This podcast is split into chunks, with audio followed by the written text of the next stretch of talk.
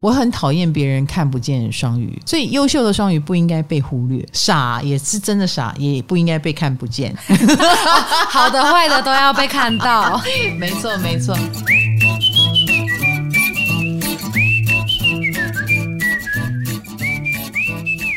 嗨，大家好，我是唐綺阳，欢迎来到唐阳鸡酒屋，谢谢你们一直收听我的 podcast。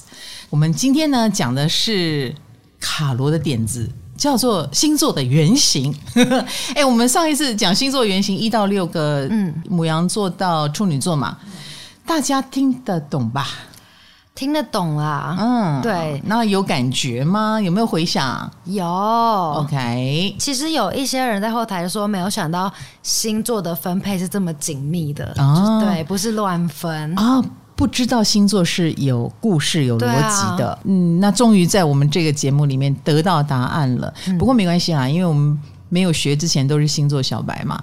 我曾经在大学的时候，那时候我还不懂星座，也不像现在有这么多书啊，这么多的老师哈。占星师可以教，我是到了老师家，我的老师是赖声川，他就很喜欢研究占星，他也是天蝎座哦。然后我是在他家翻他家里的某一本资料，然后我才知道说，我除了是个天蝎座，也可以查到自己的月亮，也可以查到自己的上升。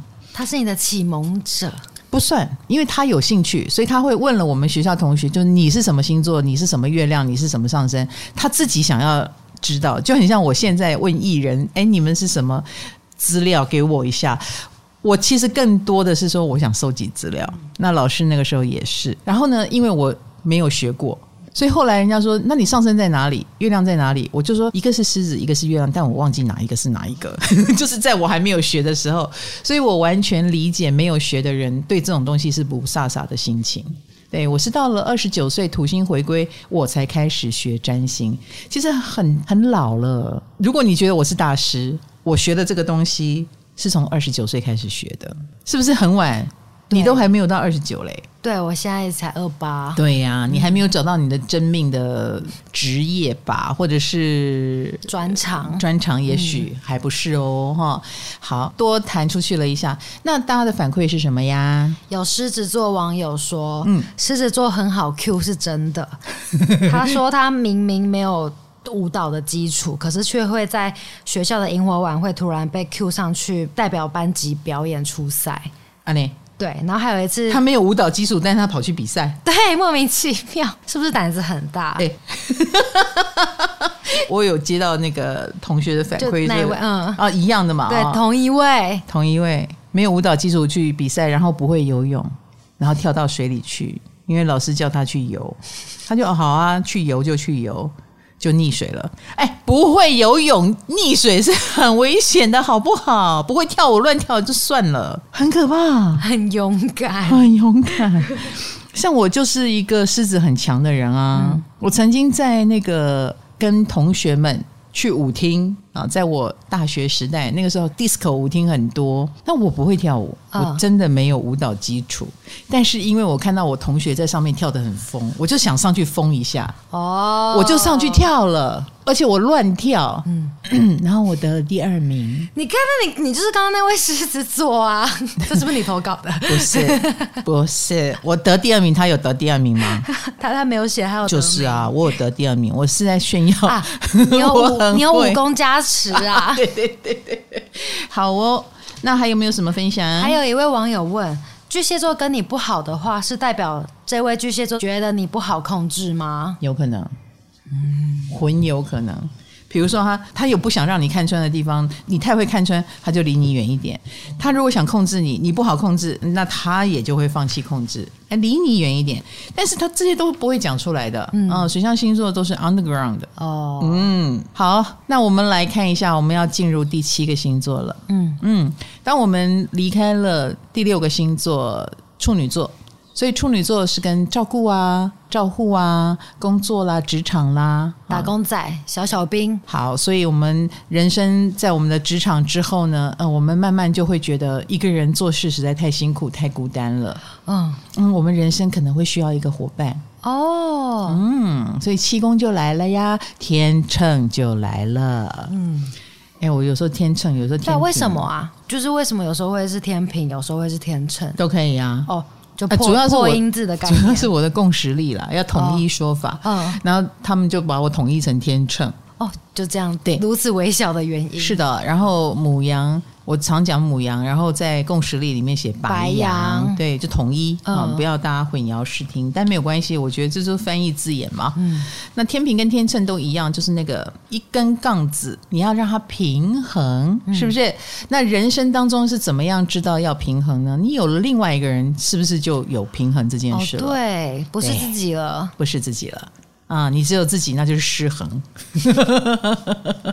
所以它也相对于第一个星座，所以母羊跟天平，白羊跟天秤是相对的。嗯嗯，白羊要做自己，可是到了天秤的阶段，人生到这里，就是我们要放掉部分自我，我们要来跟别人配合了。哦，这样知道哈？嗯，所以我们在讲星座的原型，我们也同时也在讲宫位的原型。嗯，那所以人生走到这里，我们终于学习怎么跟别人配合。像我们五宫的时候还在做自己啊，嗯，努力的展现我的光芒。到了六宫，我们开始知道了，嗯，我们要在里面当一个小小兵的时候，要放下了部分自我，我们要用非我的方式来去跟这个世界沟通。然后呢，到了七宫，没有说你要放弃你自己，没有。但是到了七宫，你为了跟别人能够合作方便，你是不是就要好相处一点？嗯，为什么别人会觉得你好相处？就是你愿意放下部分自我。如果我们都不愿意，我们是不是就会这个也不行，那个也不行？这个我不要，那个我不要。就是母羊时期是。那到了人生到了天秤时期，我们就会开始，哎，你是不是要这个？你是不是要那个？那这样子你才能够有好的合作关系嘛？比如说。一段婚姻当然就是最大的合作关系，在人生当中，你们要怎么样打配合，对不对？你们要怎么样互相分配职位啊？你洗碗，我拖地，这种就是要有互相的默契。嗯，然后每一个人也要有付出的心理准备。或你要出远门，难道你你有另外一半，你可以不跟他讲吗？不可能嘛！所以你知道，天秤本身也有客观的特质。天平好累哦，他们就是他们也有法官的特质，嗯，所以你不要跟他情绪化。比如说，他如果来跟你讲一个不开心的事，然后你想要跟他同仇敌忾，嗯，你会发现天秤会不吃这一套，他会忍不住说他没有你说的那么坏啦。哦，哎，他其实也是怎样讲，他可能就开始替对方讲话，因为你这边的秤已经失衡了，他就要去那边的秤平衡，然后你就会觉得。哇西嘞！我在帮你说话，你怎么反而帮他说话？殊不知这是他的机智使然。嗯嗯，他就是开始觉得哪里失衡，他就要往哪里去平衡他的关系。因此，你大概听到这里，你就知道，嗯，他其实不需要你过多的同仇敌忾。哦，他需要的是客观，对，客观的建议，或者是客观的意见。讲的好像天平本人很客观，没有情绪一样。没有，他们很有情绪。嗯，他们私底下其实很需要你的同仇敌忾。哦，对，他也很需要理解，可他们就包装成一副他很平衡的样子，所以天平很闷骚，知道哈？虽然他跟你说他替对方讲话，但你不要因此而不帮他。哦，哈，这好优美哦！我要去拿捏。对对对对，他们一定要失衡到极点，才会开始为自己生气。嗯嗯。如果只是普通的抱怨，那你就跟他以礼相待就好了，免得你自己反而内伤。嗯，那你就会知道天秤就本身有一种以他人为主的特质。对，我们不能讲利他，但是他就会以他人为主，这样才能够维护好关系嘛。所以有些天秤蛮懂得去发现别人身上的优点，很会称赞人，尤其是金星天秤的人，他是金星强势位，他就很会一直在找你身上的优点，比如说。卡罗，你的额头好亮哦，谢谢之类的，因为可能你皮肤黑哈，找不到别的嘛，对对对，找不到别的，他只好说啊，好亮哦之类的。你永远可以从金星天秤或者是天秤很强的人身上得到，就是他很懂得看优点。那某种程度这也是他的保护机制啊，因为他能看到你的优点，他比较不失衡。否则他干嘛跟一个不够好的人结盟啊、合作啊？他当然是尽量看你优点啊，这样可以得来和平。是的，他自己也比较好过，嗯啊，他自己也比较平衡。那某种程度很像自欺欺人，可是其实他的天秤是一直在的。他有没有失衡呢？他自己心里明白。嗯，他一旦失衡到一个极致，他的情绪化就来了。嗯，可是天秤的情绪化是冷暴力。嗯，天秤的情绪就比较是用冷脸，不像有的情绪就是泼洒出来，他比较不是，因为他要保持优雅，所以冷暴力是最优雅的。哦，他不讲话嘛，最不舒服的。呃，他不舒服，然后他不讲话，然后你也拿他没办法，你半天打不出个屁来，这样子。所以他们的这个制裁方式还蛮令人崩溃的。有一些人很怕冷暴力，像我这种热炒型的，我就很怕冷暴力，我就会开始自己幻想。他现在是不是对我很不满？好，他其实是怎样想？哇，我会自己惩罚我自己很多，哦、吓死了！拜托，我很怕他们。嗯，好，那走过了天秤之后呢，我们就要进入八宫跟天蝎座了。我知道了，嗯，因为跟人有关系之后就有危机，危险就来了。哎，是吗？为什么会有危机？因为要深入了。哦，比如说我们在一起，然后一起合作，有利益，开始谈到钱。危机通常哈，在前面我们谈合作的时候，或前面你帮我，我帮你的时候，都嘛很好。嗯，到了要分钱的时候，不要哎，这叶配卡罗，因为你很辛苦，那给你车马费两百块。哎，这是不是比不给还糟？我天蝎了，我生气了。这是不是比不给还糟？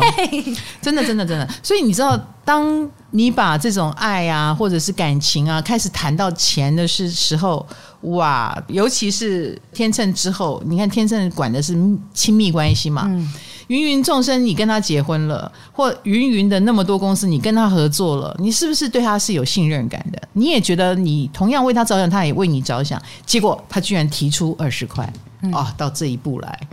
原来我在你心目中只值这样，你不讲钱，我都还会幻想你很看重我。嗯，哎，你讲到钱就这样，哎，危机就来了。所以八宫天蝎的这个钱跟金牛的那个钱的意义不一样。一样，八宫或天蝎的钱是关系而来的钱。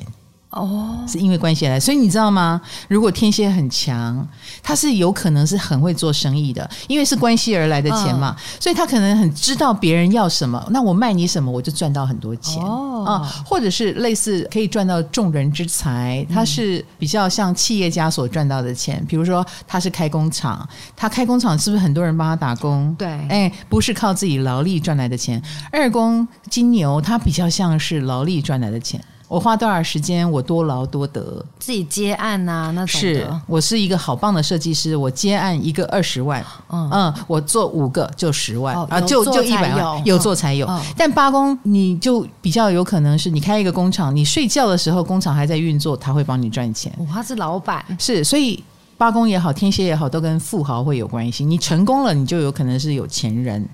你知道为什么有钱人花钱如流水？因为他就不是辛苦赚来的嘛。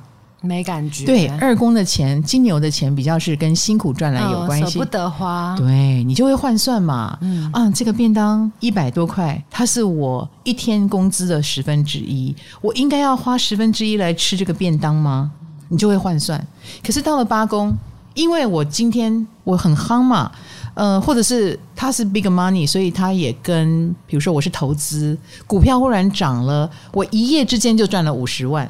那些人赚的钱太容易了，他们就不把钱当钱。嗯，所以八宫天蝎也跟钱有关。所以你知道，只要到了天蝎过生日的时候，你就会看到富豪们的新闻啊。嗯，比如说最近不是 NFT 那个哦，有虚拟货币的交易平台破产倒闭，对，五天之内啊，因为土天有相位嘛。好，他们五天之内倒闭，然后大家都在讨论这件事。它是一个。多少钱在里面交易的一个平台啊？嗯、几十亿美金哎、欸！那你看那个就是一个讲起来我们都已经没有概念的大钱，没错，太远了、啊。对，那就是在天蝎过生日的这段时间会有这样的消息，哦、或者是呃，马斯克又怎么了？他现在是世界首富，嗯、所以他的消息就是我们会看到的。对，啊，所以天蝎就跟有钱人有关系。所以你知道天蝎的人哈，我们是很有帮夫运的呢。好想进入。天蝎的阶段哦，嗯，你娶我就好了 啊！我是说，一般别人来娶我就好了，好难哦，很难，难在哪里？就是难在我不愿意嫁，还是怎么了？有种要把神请到家里来？什么？你要说什么？没事，卡罗讲话要小心。好，好的，好。你五宫有什么？你八宫有心吗？没有。你十二宫呢？哦，只有凯龙。哦，那还是有点倒霉，哦、你自己要小心一点啊！啊，原来你凯龙在十二宫啊，那我们两个一样倒霉，你自己最好小心一点。好，那天蝎座呢？呃，因为我们走这个很需要处理危机的路线。所以很多天蝎座其实是你看哦，就好像打钱可以让一个家庭完全改变模样，就很像很很多中乐透的人，他是不是就哦，我可能马上辞掉工作，本来从一点点钱都要计较的人生，开始变成了哦，开始置产，开始干嘛？有些人如果他善用那个金钱的话，他就可以改变人生。所以你知道天蝎也管重生，嗯，好，那天蝎既然管重生，他自然而然他身上就有重生的能力。比如说像我，我作为占星师，哎，我好像能够提点某一些人，让某些很多人会跟我说：“谢谢老师，你让我想通了一些事情，对不对？嗯、我解开了生命之谜。”所以你知道天蝎也是一个解谜专家，所以天蝎也会出现很多神探，或天蝎会出现很多医生，他可以帮你解除你的病痛，然后疗愈你。所以我如果去从医，应该也会不错、嗯、哦。哎，升的蛮快的，因为我们医术可能蛮精湛的。我们有一点想除恶务尽。我如果打开你的皮肉，然后看到有一颗肿瘤或有一个什么不对的东西。我想，我应该非常想把它拿掉，那就是出于我们这种性格。有，我现在一眼就瞄到你一本收藏的书，叫做《尸体会说话》。够了，有在研究。哎、欸，我们就很喜欢解这种黑暗的生命之谜。嗯啊，所以我们来做心理医生也会很不错哈。那亦或是呃，我们来做废物利用的事情也会很好。哎，所以我们固定星座都蛮适合的。所以天蝎是一个很喜欢把别人从坏弄到好的一个状况。所以我刚刚会说帮夫运就来自这里，因为他又是所谓的第八宫，他是在第七宫的后面，在天秤的后面。所以我们在关系里面，我们很很希望用我帮你变好来证明我很值得被爱。就是高阶了一点点的气功了，对对，更高更深入。哦、然后，所以很多天蝎座的人的确有眼光不好的问题，因为他更焦灼在我要表现我自己，嗯，值得被爱，嗯、多于他去鉴定这个人值不值得他爱。哦，对，哎，这是一个。那第二个呢？呃，因为他很喜欢把别人由坏变好，所以他也比较容易遇到坏掉的人。由坏变好，那有把人由好变坏吗？嗯，天蝎应该还好，要不然就是有些天蝎的确在别人心目中也很可能有一点爱慕虚荣，比如说他就是有本事嫁入豪门啊，或以嫁入豪门为直至啦，也有这样的天蝎。嗯、那他也是被他的那个 big money 的这个特质给牵引哈，所以。讲到天蝎座，就身上有富含了这么多的意象。那这个天蝎呢，他也管，比如说羡慕、嫉妒、恨。所以很多人讲到天蝎会没有好印象的原因，就在于我们讲话就会比较怀疑论，就是。哎，你是不是有点讨厌他呀？嗯、有时候会让人家觉得不舒服，原因也在这里。有点像是白脸是天平在当，黑脸就是你们天蝎了。有一点，有一点先天是啦。可是事实上，我们在生活当中看到的天蝎不一定是这个样子啊。嗯所以生活不是处处危机，当没有危机的时候，没有必要拿出这个所谓管控能力的时候，我们都是天天啊啦。其实天蝎也蛮好相处的，对。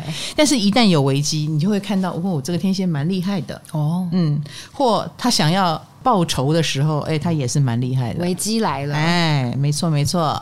好，那这就是天蝎座的原型哈。所以天蝎座的原型有时候，相较于令人舒服的天秤，他一定要扮演那个令人不舒服的。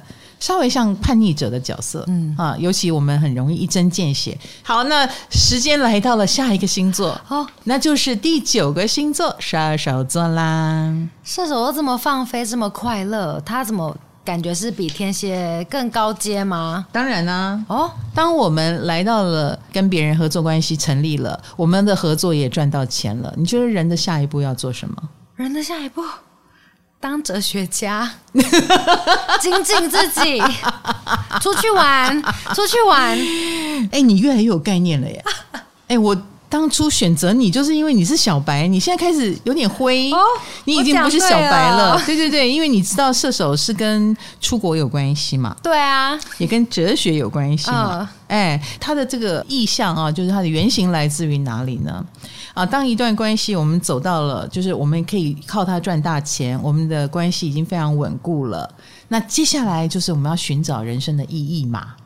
哦，是不是？对，呃，比如说像我的占星事业做的很不错了，我们就这样继续做下去一辈子？嗯，没有吧？嗯，到了九宫，到了射手的时候，我们就是要发散出去。比如说，我要开始做 Podcast，我要做 Line 的官方网站，我要去 Line 开节目，我要去雅虎开节目，我要利用各种方式去把我能的、我会的表达出去。哦，用各种各样的嗯符号，或者是除了发散出去，我们也可以往高的方向追求。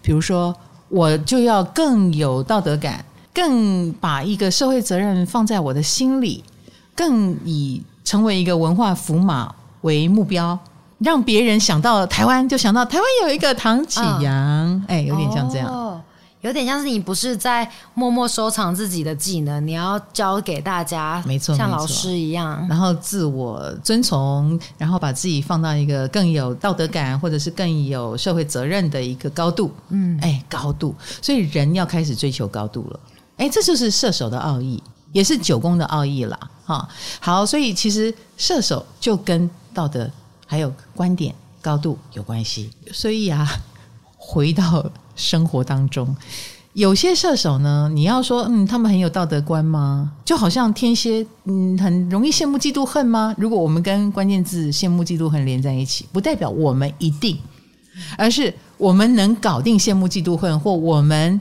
对羡慕嫉妒恨特别有感，所以很多天蝎反而是被霸凌的，嗯，被人家羡慕嫉妒恨陷害也不一定。所以一样的道理哦，讲到道德感，那不是代表说射手一定强，射手有，但是有些射手也可以毫无道德感，因为他们射手最有趣的一个面相就是乱说话。最有趣的那件比双子座还严重。双子座是话很多啊，嗯，射手座是乱说话，好有趣。那他为什么敢乱说话呢？因为他会觉得，当他出发点是好的，比如说我就是来，我是想想来安慰你，让你开心，他可能就会滔滔不绝，什么话都说，然后说错也没有感觉，然后还有。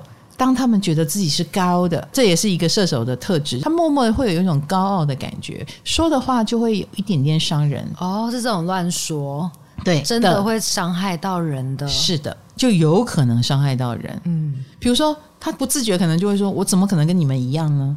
诶，就我们你们就出来了。而且他一副那种我比较高，你比较低，所以我不会跟你一样。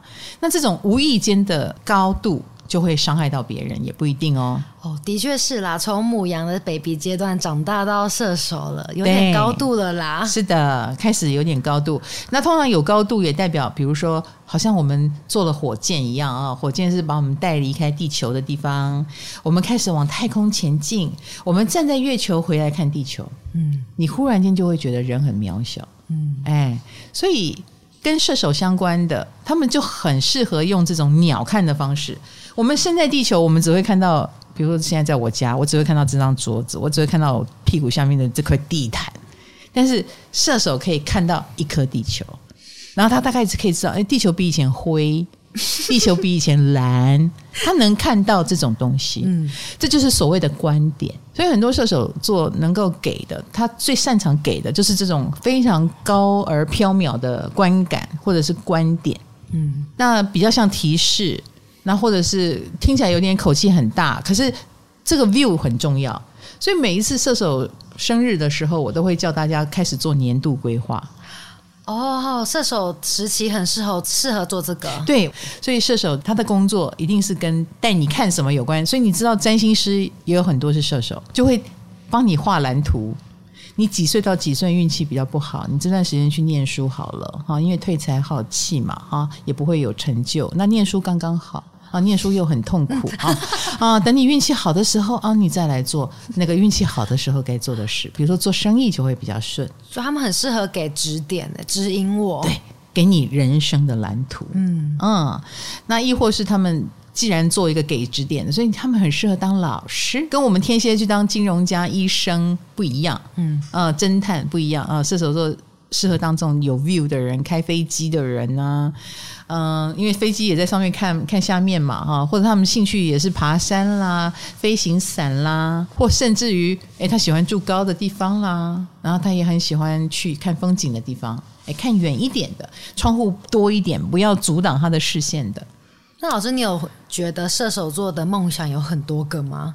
射手的梦想啊，对，他们不设限自己啊，很会圆梦，就是很会画梦想。嗯，因为他们运气很好。嗯，射手很辽阔。啊，射手整个外太空都归他管，他是这样的辽阔，因为他不设限的关系，所以他有他的福气，他有他的运气。我们周遭看到很多射手运气都特别好，可是我们也不用羡慕他。我每次看到射手座那么天真浪漫，比如说冲过来，哎，东西给你，然后我心里想前面有楼梯，他就绊倒了。所以你知道射手座有多容易跌倒吗？因为他们看远不看近，然后他们太。放心了哦，都不怕摔。所有的射手，因此你的小时候到底有没有摔断腿或摔断手呢？那几率是很高的，都来自于他们这种个性，比较大胆，比较不设限，比较没有危机意识，比较乐观。哦，真好。你觉得很好？就是反正他们自己感觉摔断腿，他们也会觉得啊哈哈哈哈，没关系啦。他们自己也会这样啊。欸，摔断腿只是一件小事，万一是破产怎么办？好，当然也不是说所有射手就不设防。射手如果要仔细起来，那他是非常挑剔的。我相信这也是很多射手假装看不见的原因。哎，他们看起来很乐观，其实往往藏了更多的细腻的观察在心里。他不想当那个破坏气氛的人哦，嗯，他也不想当那个扫兴的人，嗯啊，所以反而很多负能量他自己吞下去，这对他们自己健康是很不好的。而且正因为他有。故意不去看那个不好的一面的能力，所以他往往也能够忍那个不对劲的关系忍很久。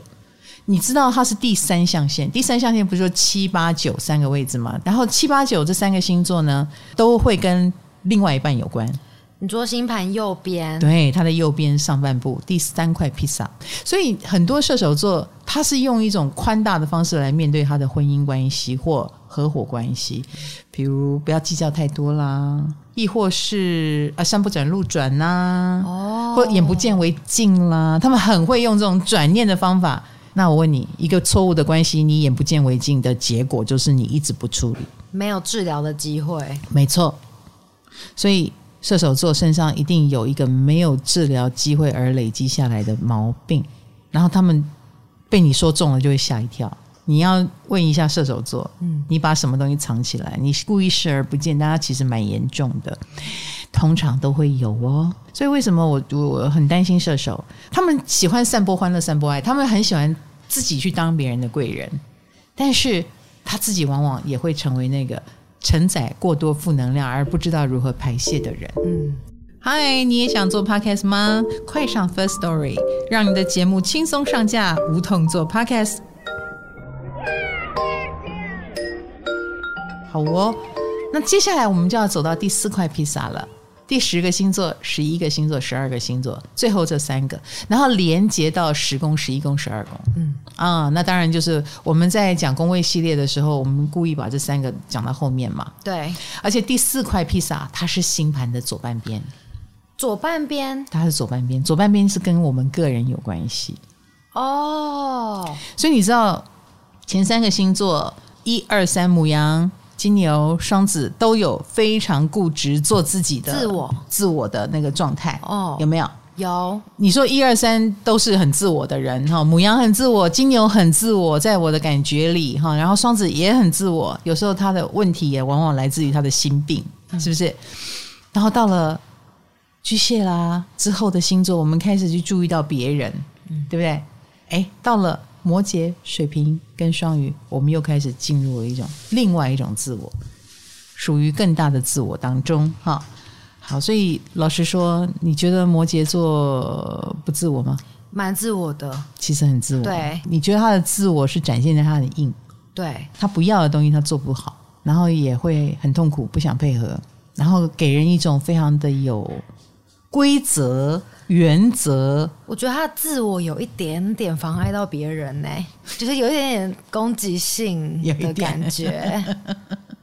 你知道我以前就我在演艺圈很久嘛，我有几个经纪人朋友就跟我说，他很怕摩羯座。他每次跟摩羯座谈合作的时候，摩羯就会不是要求很多，而是不放松，不像别人就是。很好忽悠也好，或者是呃温情攻势，可能对方就觉得嗯，或者是像我这种有病的，我好怕人家不要我，嗯、所以有人要我，我就很谦卑，我就好好好好，然后反而我很容易就进入一个不对的关系。但是摩羯就是属于我要你充分了解我，哦，然后我的某一些我不做的事情，我也希望你充分的明白。他要求很多，对，甚至于他会告诉你，我我也不愿意，你觉得要赚钱，我就去做哦。哦，这样你能接受吗？哦，有想法。哎，那些经纪人就用机车来形容，就是原则太多。那别人想要经营你，也要你给我们信任啊。但是摩羯是先走不信任路线，他不相信你懂他，所以他要先把条文列出来。那乃至于很多摩羯就给人机车的印象。嗯嗯嗯，所以那个也是他的自我造成的啊。好，可是摩羯为什么要这么机车呢？因为他就是跟。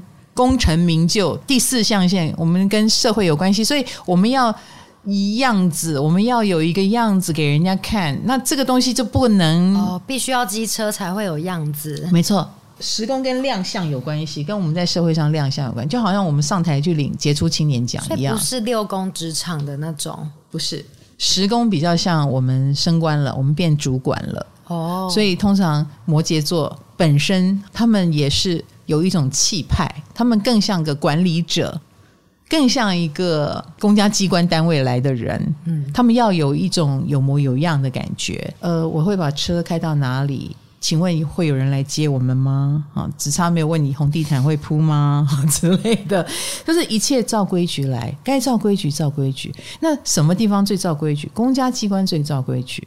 所以在摩羯的世界里，是什么事情都要照规矩来。哦，啊，做什么要像什么，啊，做什么不像什么的，在他来是不能接受的，啊，所以摩羯是管这个东西，好，那当然要求就会多一点，然后也给人家难相处的感受。好，那到了第十宫呢，他们一定也有很强的成功意志，嗯，啊，人生当然是往上爬，对，他绝对不会想要日趋下流，所以作为一个摩羯座，一辈子不放松自己吗？我觉得也不会，正因为摩羯。在给人看的世界里面不放松，所以他们不给人看的那一面，他就很放松，特别放松，特别放松。比如说特别幽默，然后特别的懒，特别的做自己，嗯，哎，特别臭脸啊，都有可能，哎，都有可能，因为他在给你看的时候，一定要笑容可掬嘛。对，哎，这好像是一张官方发布的照片，所以我有一个朋友的小孩是摩羯座。才七岁，他妈妈从小就觉得这小孩很难搞，嗯、臭脸。比如说那个小孩，我要穿某一双鞋，然后他妈妈说我就找不到啊。他说找不到我就不出门。天哪，就是这样的一个孩子，这么小就发作，对，这么小就发作。那他妈妈就觉得我好难搞。后来参加母姐会，老师把这个摩羯小孩夸到天上去。哦你的小孩好优秀哦，会当我的小老师，也会帮助同学。不不不不不，他说：“你确定你讲的是我小孩吗？” 讲的是谁？对。然后那个老师说：“是啊，就是他。”回家的路上，妈妈就看着女儿：“你为什么可以在学校表现那么好，在家里你要那么坏？”然后那个小孩就冷冷的说：“啊，你不知道上班很累，回家当然要下班呐、啊。” 这么小。才七岁耶，他已经有上班跟下班的概念了耶。因为上上课的时候就是上班，要有形象，嗯，要有样子，嗯，因为他们觉得人生是辛苦的，嗯，你看从小就在上班，嗯、然后把任何事情都当上班呢。而且他们做做事情很认真，嗯，他们是土星在守护的人呢、啊。他们跟射手座的那一种呃乐观是不一样，他们是先悲观，先把事情往最坏的方向打算，这样子才能够真的照顾好呃所有的方方面面。所以所有事情对摩羯来说都是这么慎重的事情，都是出不得差错的事情。所以在筹备的过程、应对的过程、他表达的过程，他一定是下了苦功去。好好的搞他，所以他也把自己压力弄得很大。那这种人他反而在压力大之后，他就会 k 笑，他们就反而会发展出了那一种，嗯，就好像悲剧能够使人发笑。有时候你看到有人哭得很惨的时候，尤其是喜剧里面发生的所有荒谬的事，你反而会哈哈大笑。对，比如这人走出去就被车撞啊，因为是喜剧，你知道他不会被撞死，或他头坑撞到门槛啊，你就笑了。为什么看到人家的苦难会笑？这是摩羯这个星座身上很有趣的地方。所以摩羯很知道怎么样让人笑，所以他们通常喜剧天王、喜剧泰斗。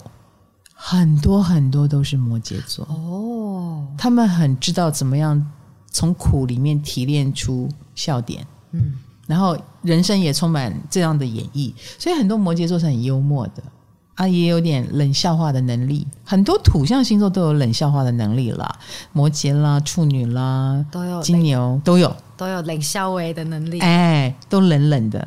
那摩羯尤其很厉害，而且摩羯强的人是。他让你笑死，但他脸上没表情，这个很厉害哦。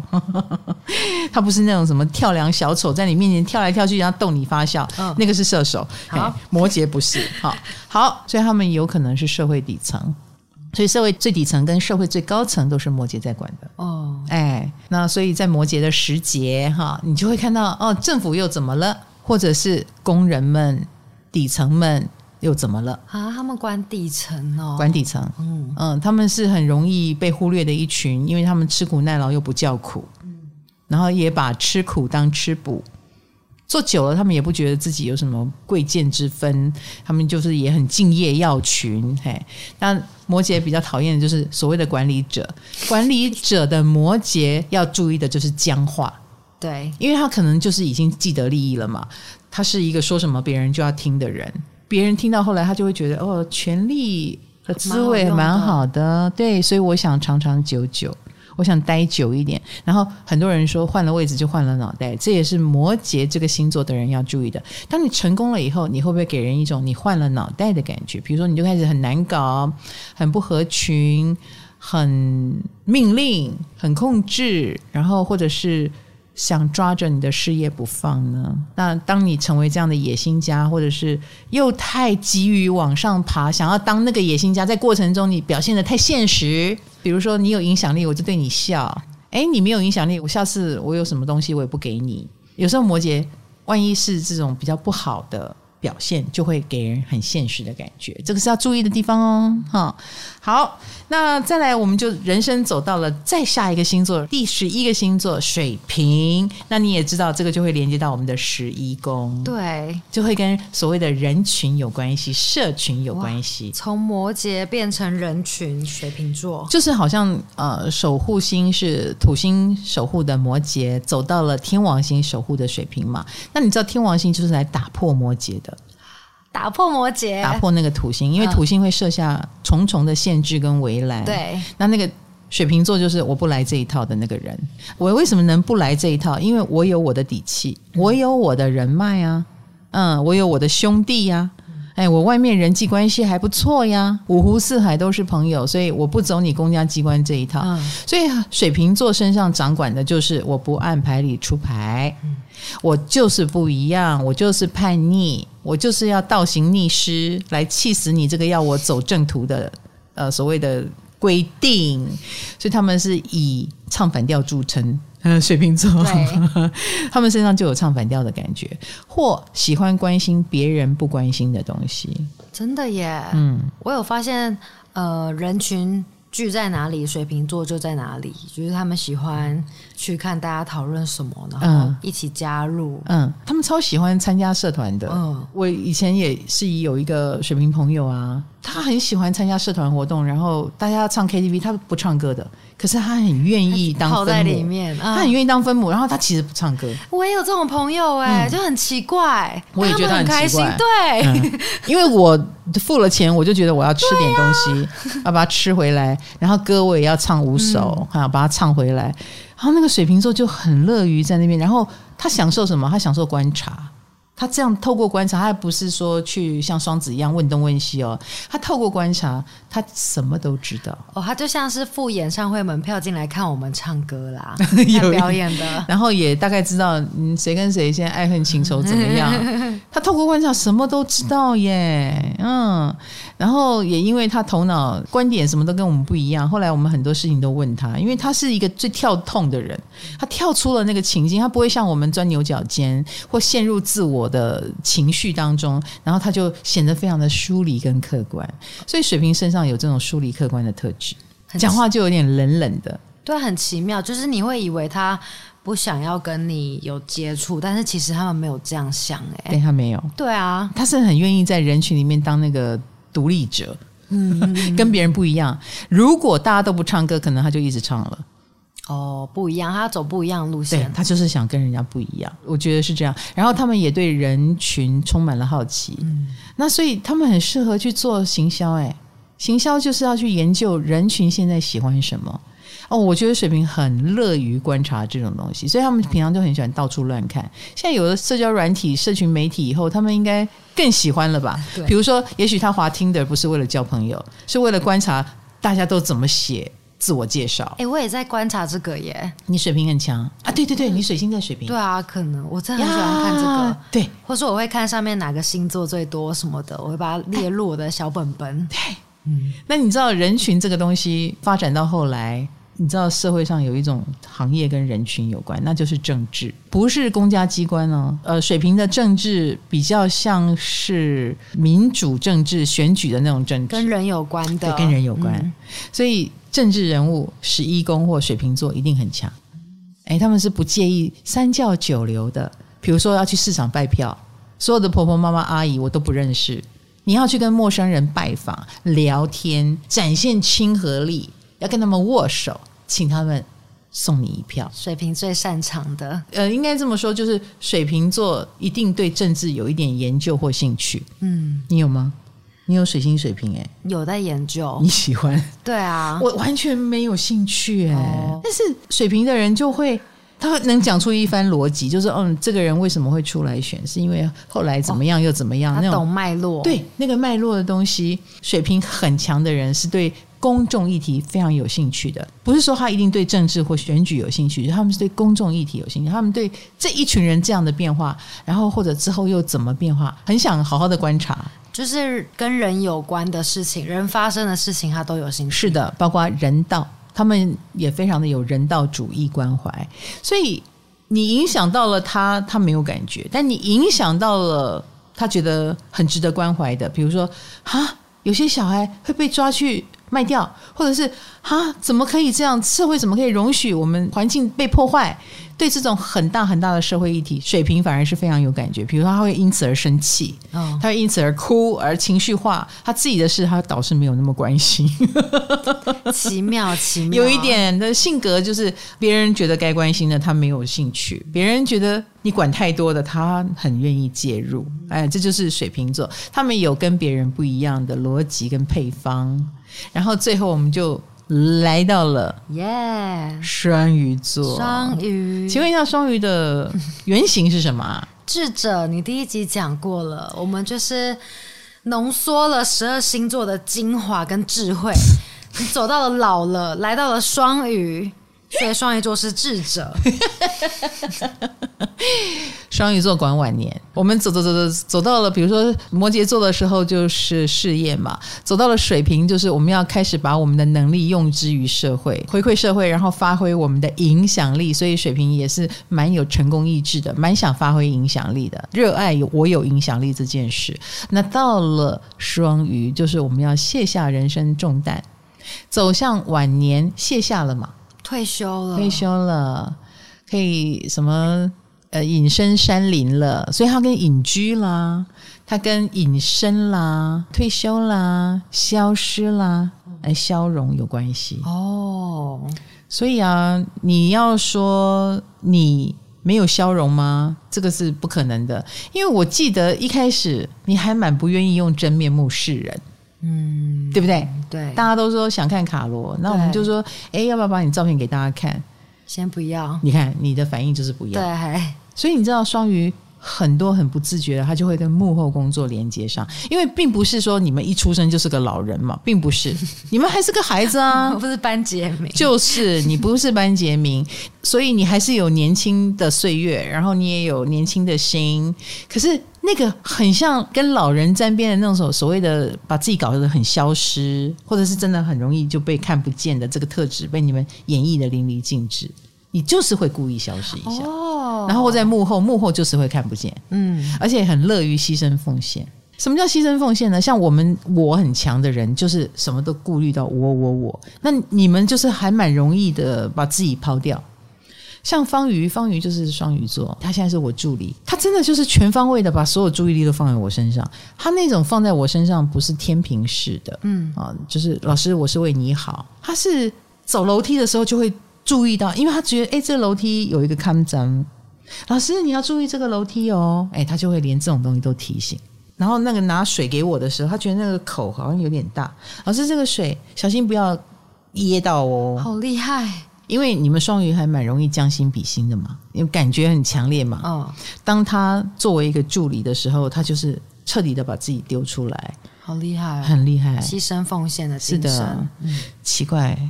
双鱼跟你一样都是双鱼，对，我好像好像在说一个不同的星座。可是你为什么毫无这种？佩服他耶，真的哈、哦，很佩服。嗯，那你是把你的双鱼发挥在哪里？不要告诉我智者，你的双鱼发挥在哪里？我我很久以前履历，我的确有写一个志愿，就是我想要成就很多目前的美好，就好好把目前发扬光大，然后当一个幕后的。人员、哦、对真的、哦，没错，哇，那也是代表你把很多东西都摆在自己前面啊，哦、然后自己消融掉了。那我是不是不适合来这边录 podcast？我就是要继续。不会，你有武功 哦，你有武功，武功又不可能消融，好不好？我们每个人都是一个复杂的、复杂的组合体，对，对，很复杂。我也是啊，我十二宫也很强，可是我武功也很强，我就常常会徘徊在又低调又高调的一个状态。哦，哎，你可以感觉到哈。嗯、好，那一样嘛。双鱼座，我们人生走到了这一步，所以双鱼要么就是走这种。很有智慧的路线，比如说，你看蔡康永，他根本连七十岁都还不到，好不好？六十出头吧。但是我常听他讲话，我觉得他两百岁了吧？嗯，人瑞，你有没有觉得？嗯，很有智慧。然后你会觉得这个智慧就是他是一个活很久很久的人，所以我们常说双鱼有老灵魂哦。然后在双鱼身上，他们也有一种海纳百川。当他很有智慧的时候，他其实是什么都无所谓的，才能够没有我。有我的人就会很有所谓嘛。哦，相对母羊可以很无我，对，他可以无我，所以无这个概念也是双鱼座身上一个很重要的意象。哎，无到一个程度，我有一个朋友双鱼座，他真的很容易搞消失，谁都联络不上。现代人谁敢让人联络不上？嗯，但是这个双鱼敢，他就真的不回你话。听说他那一段时间手机也没带。嗯，我是一个天天带。录 podcast 的时候还要看一眼，我有资讯焦虑，我有交流焦虑。哇，这个双鱼座说放下就放下了，所以你知道双鱼也跟放下有关。嗯嗯，我们最终走到人生尽头，我们就要放下尘缘的一切，放下，立地成佛，归于虚无，这些都是跟双鱼座身上有关系的能量啊、哦。所以有些双鱼也有露出那种虚无的状态，比如说放空，或者是有点呆傻。老师，我觉得你刚刚说无的状态，我可以想象，哎，就是双鱼座看起来很无害，但是我觉得他们很有那种看破不说破的能力，就是没错，没错，没错，看知道很多事情，可是会装傻，是的，假装哎，所以装傻也跟双鱼有关。我告诉你，在我心目中，双鱼是很聪明的，我绝对不会小看双鱼。嗯，但是我有点分不清你们是真笨还是假笨。嗯，有一些是装的，我知道。嗯，就像你说的，看破不说破。可是有一些双鱼还真放空，因为他如果放空的时间长了，他真的看起来比较笨。然后呢，别人如果笑他笨，那他也无所谓，因为他能够无我，他能够放下嘛。那看起来就真笨了。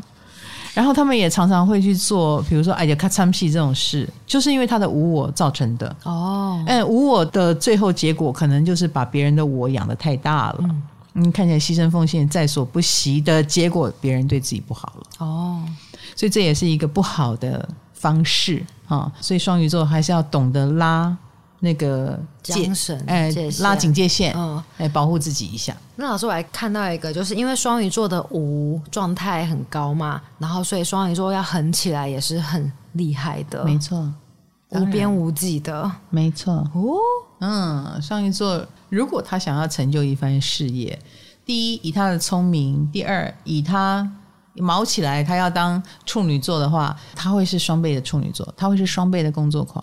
然后加上他又有很敏锐的直觉，然后跟很聪明的能力，所以你知道很多双鱼座很容易在职场上一路很顺畅的绿灯。你看一个公司里面升很快的都是双鱼，而且很多双鱼因为他能够无我嘛，有时候也会应用在职场上，会变拼命三郎、拼命三娘。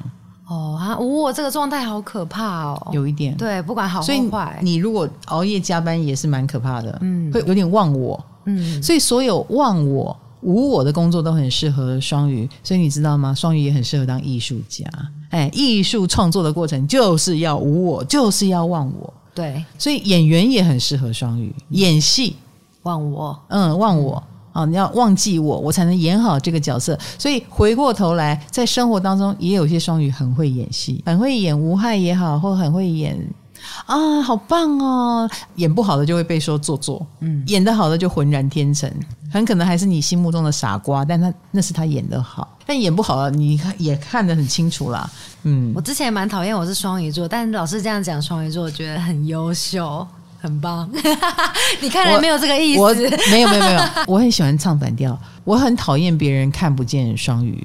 就是你要看见好的坏的都要看见，嗯，所以优秀的双鱼不应该被忽略，嗯。然后呢，双鱼有时候傻也是真的傻，也不应该被看不见。